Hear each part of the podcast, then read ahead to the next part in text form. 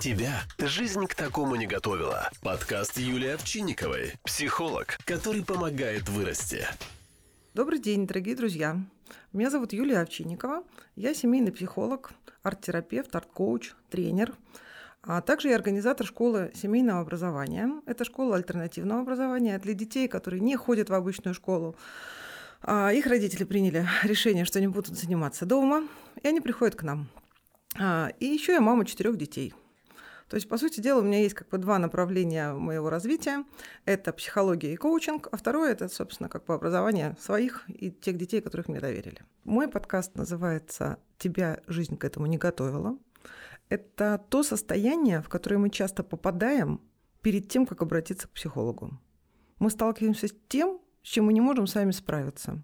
И когда мы понимаем, что мы сами не справляемся, мы ищем помощи. В моем подкасте мы будем говорить с вами о психологии, о психологии роста, о том, что такое коучинг, чем отличается коучинг от психологии. Сейчас это все очень популярно, но потому что я слышу от своих клиентов, не все понимают разницу. Я постараюсь это объяснить просто доходчиво на примерах о том, что такое тренинг, о том, что такое вообще в принципе рост и зачем он нужен, как можно расти, что мешает расти, а, как нужно расти, что этому помогает, на что можно опираться, с чем надо расстаться. Вот об этом будет мой подкаст. Меня часто спрашивают, а что, почему а, ты столько лет занималась бизнесом и вдруг решила стать психологом, коучем. Давайте немножко про это расскажу. А, я делала карьеру достаточно успешно. Более 10 лет я работала в больших корпорациях, начинала с позиции секретаря и закончила свою трудовую корпоративную карьеру а, на должности директора по продажам ключевым клиентам в большом холдинге. У меня была большая структура в подчинении. Насколько мне известно, до сих пор эта структура работает практически в мною созданном виде. Потом я решила уйти в декрет, а, родила второго ребенка. Год вообще была в состоянии эйфории, такого осознанного материнства. И когда встал вопрос, что вообще-то надо как бы чем-то еще заняться, но это уже стало мало, я поняла, что я оказалась еще в таком тупике что я не знаю, чем заниматься. То, чем я занималась раньше, мне уже стало неинтересным, и в корпорацию возвращаться не хотелось. Создать что-то свое идей ноль. Ну, то есть есть какие-то прикладные навыки, но как их использовать там во благо себе и других, я не знала. А дочка старшая тогда заканчивала школу, мы отвели ее на профдиагностику. И так вдохновились этой идеей, что на профдиагностику пошел мой супруг, потом я, и в списке профессий, которые мне были рекомендованы, оказалась психология. Таким образом, я решила себя попробовать стать психологом, опираясь на то, что вообще-то как бы я, а, я понимаю людей, я как бы на них настроена, я эмпатична. Когда я была в бизнесе, я проводила тренинги, но, единственное, это были тренинги на тему бизнеса.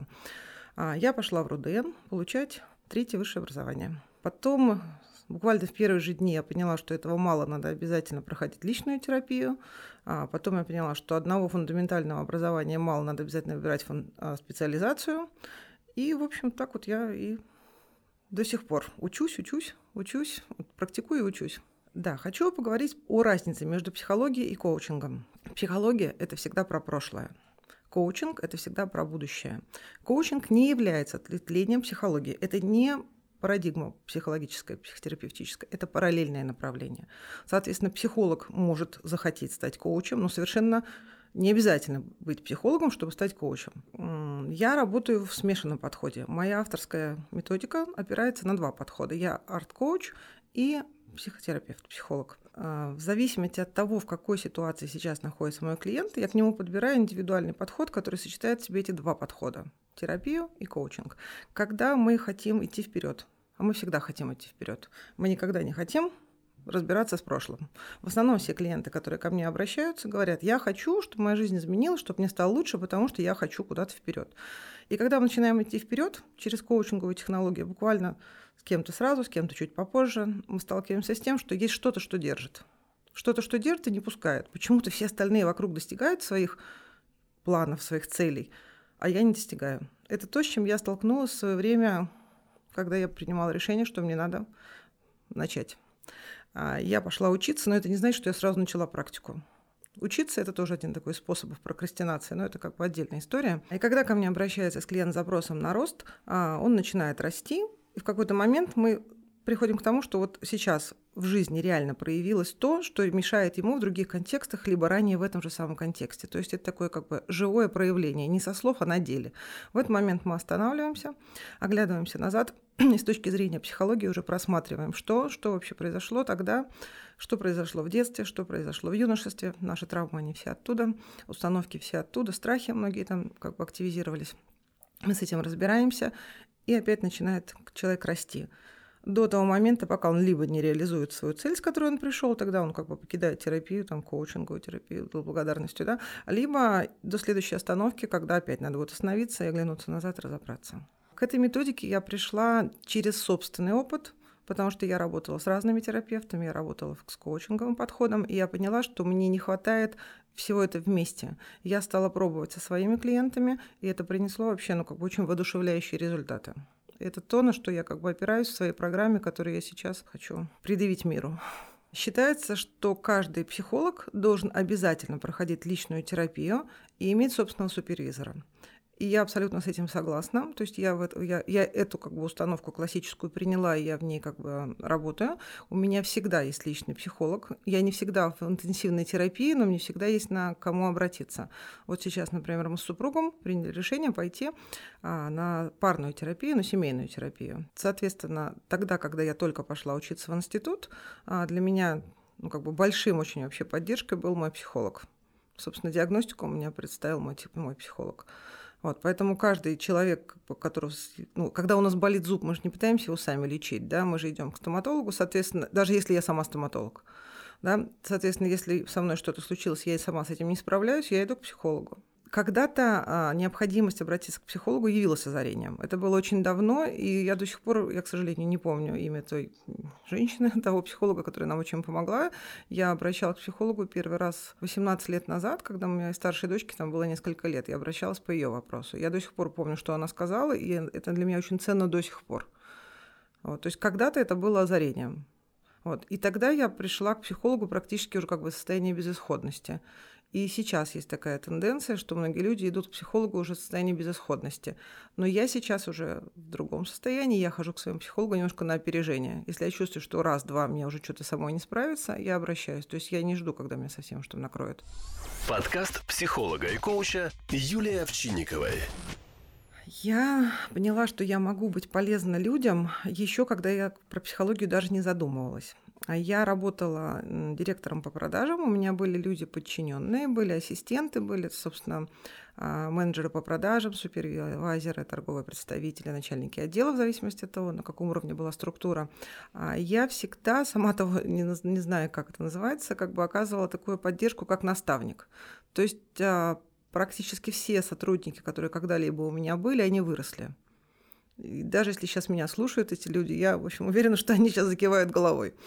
Да, э, все секретари, все ассистенты выросли до руководителей либо отдела маркетинга, либо там департамента аналитики. А все торговые представители стали выше уровнем и, надеюсь, до сих пор как бы продолжают расти. И я это отследила еще раньше, не сама это, на это обратили мое внимание коллеги, что все, кто ко мне приходит, кого я беру к себе в подчинение, они все вырастают, прорастают. Поэтому еще тогда как бы вот эта вот тяга к тренерству, она меня, общем, дала какое-то основание, что я могу быть полезна человеку, которому необходимо как-то себя проявить кто готов себя проявить. Необходимо это всем, на самом деле, нам всем есть что проявить, у всех куча талантов, но готовность. Вот тем, кто готов, тогда как бы от меня есть польза.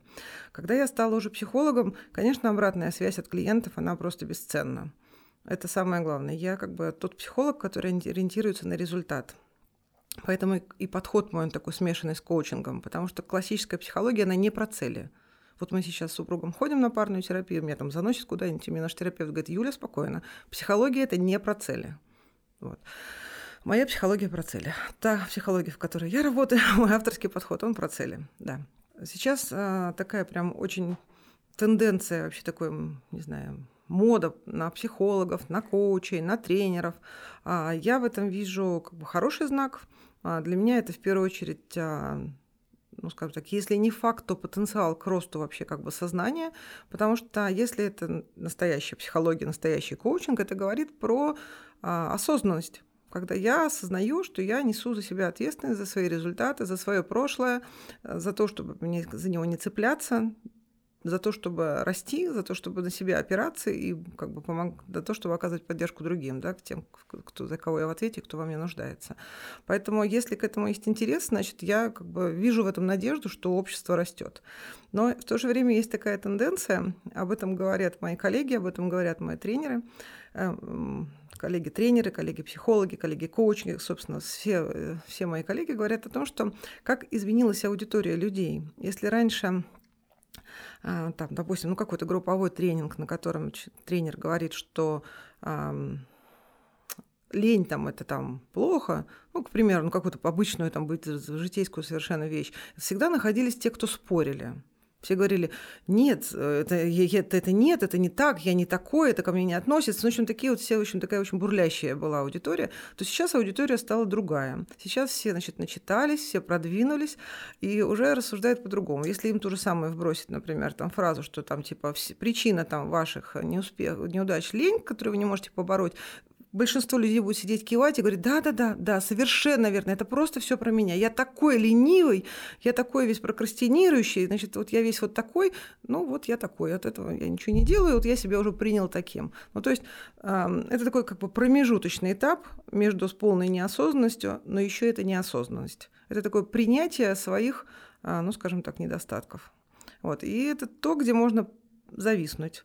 Если как бы не работать над собой, а только обогащаться информацией, которая сейчас, в общем, много доступны вообще где угодно, там, не знаю, э, интернет, инстаграм, публицистическая психология, там, те же самые подкасты, все о том, чтобы только, только как бы бери и делай, на самом деле многие берут, но не делают и зависают вот в этом принятии. То есть они себя полностью продиагностировали, знают причины всех своих неудач, а, приняли это, не, не работают, не идут дальше. Ну, в общем, так вот такой вот, ну, как бы такая вот сейчас конъюнктура. Поэтому а, мне хочется верить, что большая часть людей все-таки начнет работать и начнет двигаться. Но без этого промежуточного состояния двинуться нельзя. То есть сначала надо понять, как это, а потом уже измениться, но не зависать там. Все мы родом из детства. Чаще всего вся проблематика, она начинается с рождения и до 12 лет что-то, что происходит в детстве, что-то, что является травматикой, что-то, что запечатывается как травма, как стресс, несет за собой последствия, которые такой красной нитью идут через все контексты нашей жизни.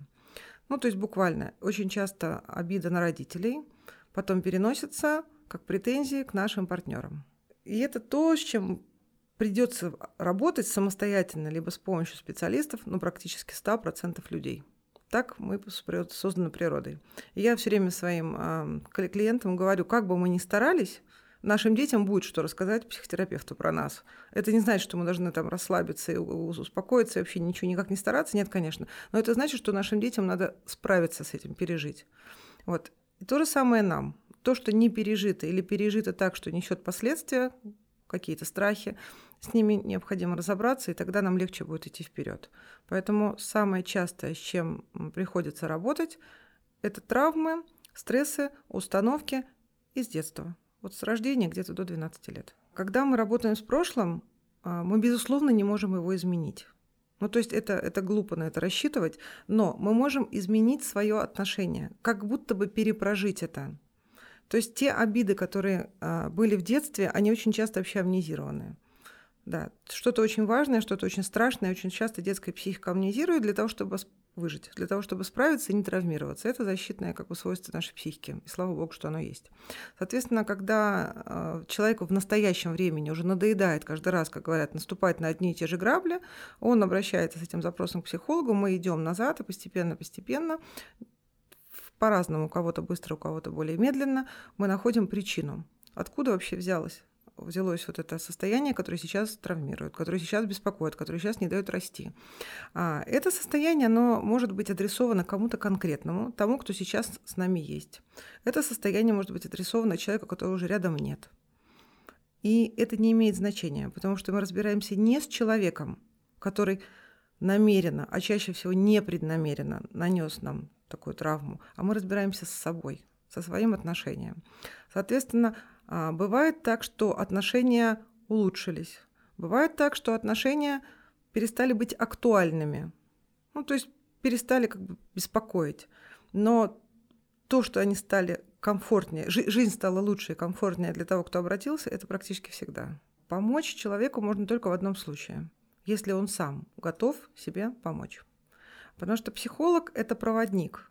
А у меня нет ни волшебных палочек, ни там каких-то, не знаю, тяжелой артиллерии, артиллерии, которой можно там стукнуть, там что случится, да, или прикоснуться. Нет, работаем мы сами над собой. Психолог – это проводник. Задача психолога глобально, так две. Чтобы человек был центрирован на себе, чтобы он не цеплялся за прошлое, не, не, не цеплялся за того, кто есть рядом, чтобы он был самодостаточным, цельным, стабильным, да, естественно, прибегал к поддержке других, но в первую очередь он опирался бы на себя. И чтобы в его пространстве вариантов, вариантов стало гораздо больше, чтобы расширилось. Потому что в любой момент времени мы выбираем наилучший для себя вариант. И чем больше у нас вариантов, тем больше возможностей выбрать наилучший тот, который доступен сейчас. Вариативность мышления – это как бы один из э, обязательных таких столпов успешности. Поэтому если человек находится в сопротивлении, если он э, никак не способен сейчас не справиться, возможно, ему еще не время.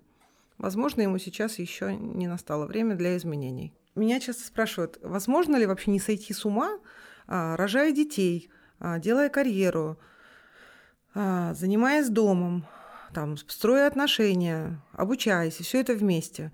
Вот мое убежденное мнение, что можно сойти с ума, если не делая этого. Можно сойти с ума от собственной нереализованности, от собственной несамодостаточности, либо когда вообще все просело, как крайний случай, да, либо когда просело в каком-то в одной сфере. Мы вообще по природе свои люди гармоничные, и нам очень много что дано. Наша задача только это использовать. Когда мы начинаем использовать, начинает все вокруг сразу как бы нам в этом помогать. А, когда мы свои таланты не используем, нам с одним ребенком тяжело. А когда мы начинаем свои таланты развивать, мы там и с тремя легко справляемся, помимо всего прочего. Подкаст психолога и коуча Юлии Овчинниковой. Очень сейчас такая популярная модная тема границ. Граница – это основа. Это то, что ставится ребенку где-то с трех лет до семи должно быть точно уже установлено. Граница – это, знаете, как коробочка. Вот у нее есть бортики. Это граница. И опора – это дно. Если а, нет дна, либо нет бортиков. Все, что мы в эту коробочку, не до коробочку не, не, не кладем, не сыпем, все выливается, вытекается, вываливается. Да? Соответственно, безграничный человек, каким бы он ни был талантливым, как бы он себя ни проявлял, он не может этого удержать. Что такое границы? А, очень часто представление о границах у людей сводится к физическим границам. То есть меня толкнули, меня пнули. Да, это то, с чего начинаются детские как бы, установки границ, что твои границы заканчиваются там, где начинается тело другого человека. То есть без позволения никто не имеет права прикасаться к тебе, и ты не имеешь права прикасаться к другому. Это то, что мы ставим детям с трех лет. Потом устанавливаются границы поведения.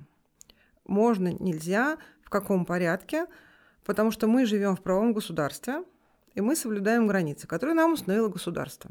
Если мы своим детям границы не установили, то им сначала их начнет устанавливать социум, давая обратную связь, не принимая, либо правоохранительные органы, что еще более неприятно.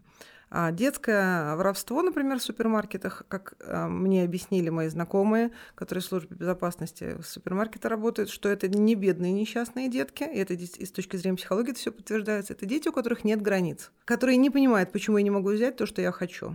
Соответственно, их начинает наказывать общество, их начинает наказывать государство. Поэтому жестоко к своим, по отношению к своим собственным детям не выставить им границы. И это то, что как бы, мы должны сделать для своих детей. А, но как можно выставить границы детям, если у меня у самого с границами проблема? Как это выявляется? Я не могу соблюдать правила, я не могу соблюдать договоренности, я не чувствую времени, я всегда опаздываю, а, я подвожу. Это тоже все про границы. И когда мне человек говорит, я не могу, я все время опаздываю, это первый как бы звоночек, что у человека есть вопросы с границами. А границы – это функция отца. Это то, что в свое время должен был выставить отец, либо фигура его замещающая. Если нет отца, такое очень часто бывает. Если ко мне обращается женщина, говорит, ну что мне делать, у меня ребенок там стоит на ушах, ну, ну я без мужа, это абсолютно нормальная ситуация в нашей современности. Ищем фигуру замещающую. Ищем того, кто будет выставлять ребенку границы, кто будет говорить, какие правила в нашем государстве, в нашей семье, да, как их надо выполнять и что будет, если ты их не выполнишь. То есть таким образом как бы выращивается ответственность. Потому что если человек вырастет без границ, ну, тяжело ему будет. И самое главное, не результативно. Не будет то, что будет удерживать все, что наполняется. Утекающие деньги, срывающиеся проекты, много штрафов и тому подобное. А, ну что ж, дорогие друзья, на этом все. Большое спасибо, что были со мной, что уделили это время внимания себе. Это время, которое посвященное саморазвитию. Я вам гарантирую, что оно не прошло для вас даром.